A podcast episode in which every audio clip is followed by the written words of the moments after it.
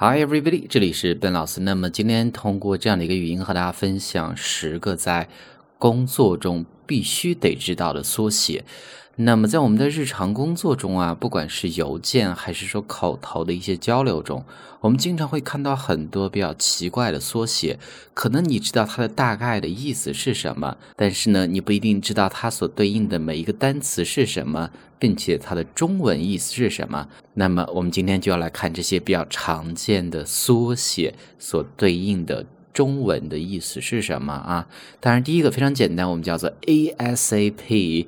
ASAP，它是四个单词，as soon as possible 的一个缩写，首字母的缩写是尽快的意思。那比如说发短消息或者发邮件的时候呢，最后可以加一个 ASAP，那么就是尽快的意思。这是第一个。我们再看 Number two，B to B，经常讲，它是。Business to business 的一个首字母的缩写是企业对企业的这种电子商务的模式，我们叫做 B to B。那么 Number three 第三个呢，我们叫做 B to C，Business to consumer 是企业对消费者的这种电子商务的模式。B business consumer，那么就是 C consumer 是一个名词，消费者的意思，这是第三个。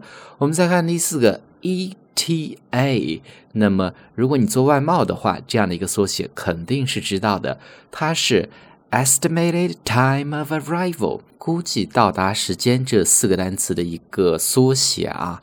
estimated 是一个形容词，预估的、估计的；arrival 是 arrive 的一个名词，是到达的意思。这是第四个 E T A。Number five，第五个 F Y I。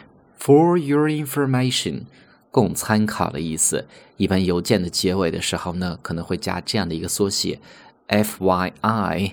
那么下一个我们叫做 IPO。如果你看很多的这种财经新闻的话，那么这样的一个缩写呢，并不陌生。它是 Initial Public Offering，三个单词首字母的缩写，是首次公开募股这样的意思啊。那么下一个我们叫做 KPI，那么很多人的工作中都会涉及到这样的一个缩写，它是 K Performance Indicators 首字母的缩写，关键业绩指标。那么这样的一份工作是通过哪些因素来衡量的？就这样的一个标准叫做 KPI。那么再下一个 PR，我们叫做 Public Relations。公共关系的意思，可能是一个部门啊，可能是一个相关的这种 public relations 相关的一些事情 PR。